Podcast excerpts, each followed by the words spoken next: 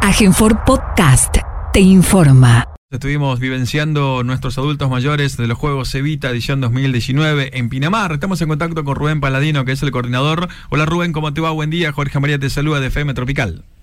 Buen día, Jorge, ¿cómo estás? ¿Cómo está la audiencia? Bien, Rubén, es un gusto saludarte. Bueno, contame en el día de ayer cómo fue la fiesta de la jornada inaugural. Eh, vimos fotos, videos que muy gentilmente nos pasaste. Eh, y bueno, me imagino la alegría de toda la, la, delegación de Formosa, ¿no? Ya comenzó la competencia. Sí, ayer fue el día de llegada, tuvimos un lindo viaje, por otro lado.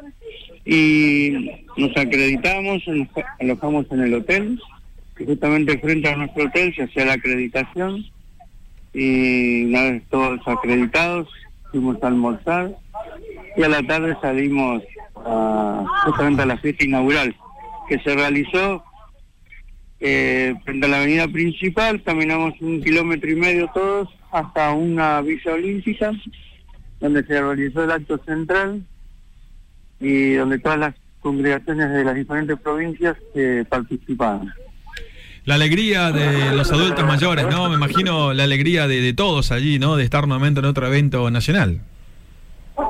Sí, viste como te mostré un poco en el video, todos juntos festejando, celebrando, hermanándose las diferentes provincias, incluso las, tan lejanas que no están cerca nuestro.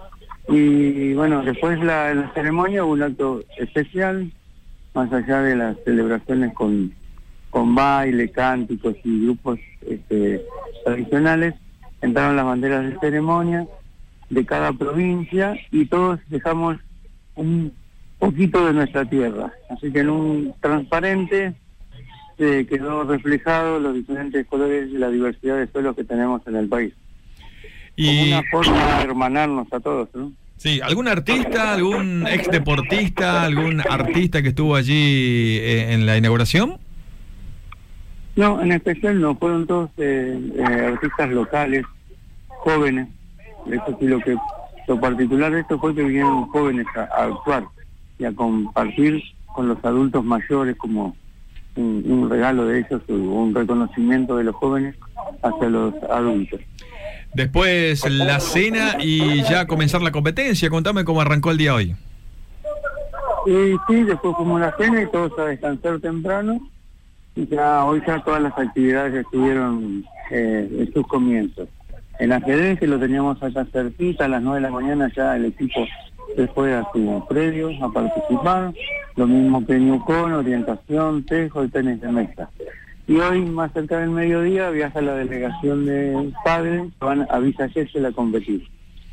Es decir, que no solamente ahí en Pinamar, ¿no? También eh, van a otros lugares cerca, localidades cerca. Me decís que van a, a Villa Gesell. Sí, en este caso solamente es deporte, padres por los escenarios deportivos. Pero también tengo entendido, incluso hay delegaciones que se han alojado en, otras localidades cercanas a esta playa de Pinamar, o debido también a la capacidad hotelera. Eh, ¿La competencia hasta qué hora dura? ¿Hasta las 6 de la tarde, las 7? ¿Cómo está diagramado eso? Bueno, sabiendo el frío y también sabiendo que, bueno, que son adultos. Y acá se compiten desde las 8 de la mañana hasta las 18.30, más o menos 19.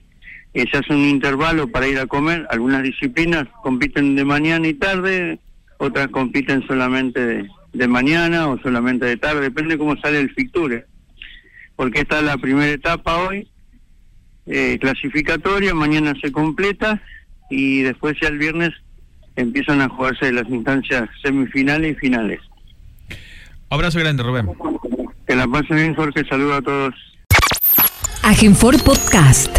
Una nueva manera de informarte.